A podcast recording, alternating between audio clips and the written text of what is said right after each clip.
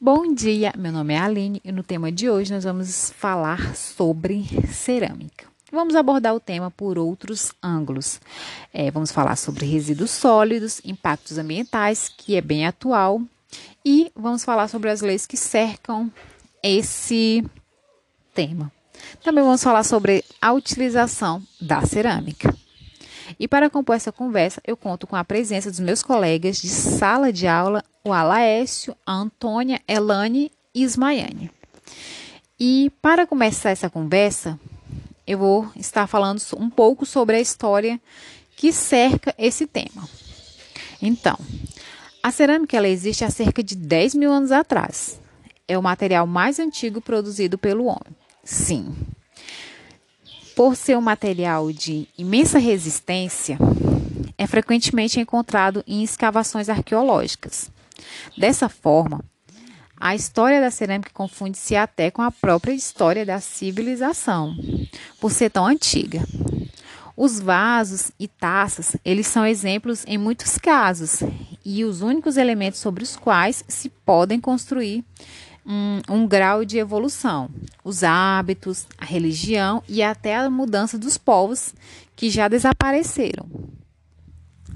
É, simplificando o processo de obtenção do material, a cerâmica ela é um, uma atividade de produção de artefatos a partir da argila, que se torna plástica e de fácil modelagem quando umedecida.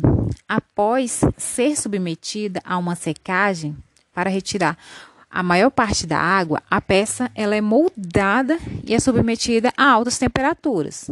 Então, é a partir da, de 800 graus Celsius, mais ou menos, que ela é submetida. Que lhe, e esse processo lhe atribui resistência e rigidez.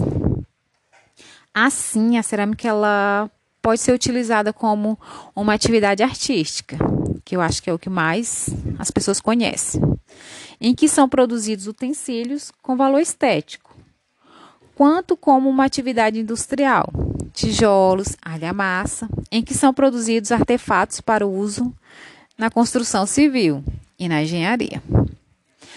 Hoje em dia, além da utilização como matéria-prima de diversos instrumentos domésticos, é, da construção civil e como material plástico nas mãos dos artistas, a cerâmica também é utilizada na tecnologia de ponta. Sim, na tecnologia de ponta. A fabricação de componentes de foguetes espaciais são exemplos, né? Porque eles requerem o uso de cerâmica, justamente por causa da sua durabilidade e resistência. Já o seu aparecimento no Brasil se deu na ilha de Marajó.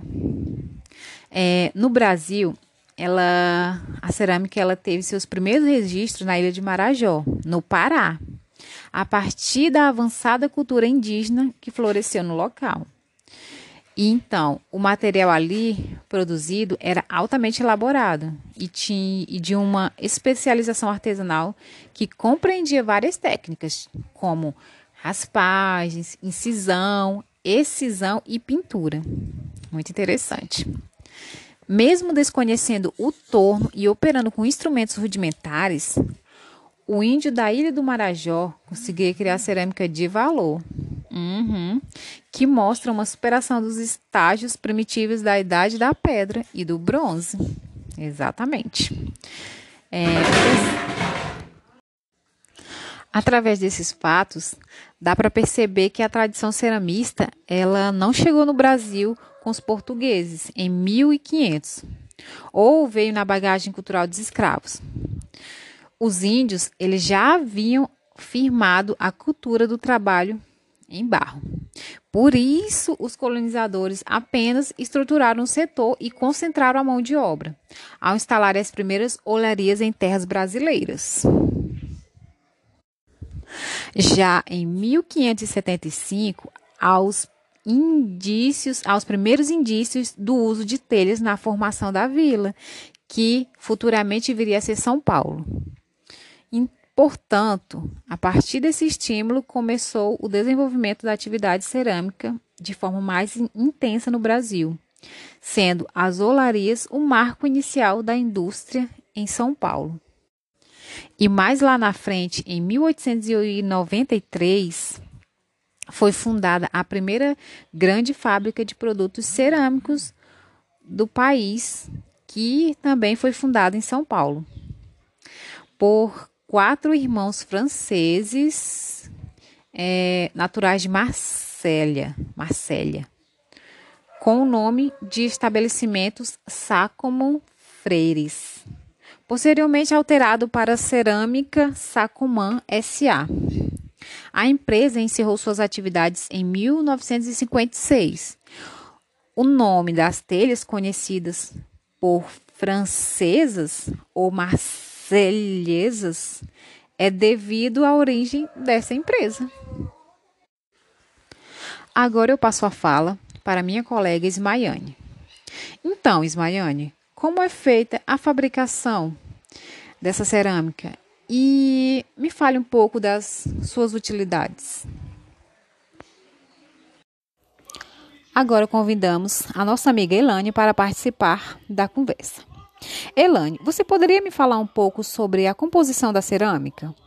E, se possível, também, você nos daria exemplos de utensílios de cerâmica? Também convidamos o nosso colega Alaécio a participar da conversa. Então, Alaécio, quais os impactos ambientais causados pela produção da cerâmica? Outra perguntinha: qual a forma correta de descarte da cerâmica? E para encerrar essa conversa, nós contamos com a presença da nossa colega Antônia. Antônia, o que você poderia nos proporcionar a respeito sobre as leis.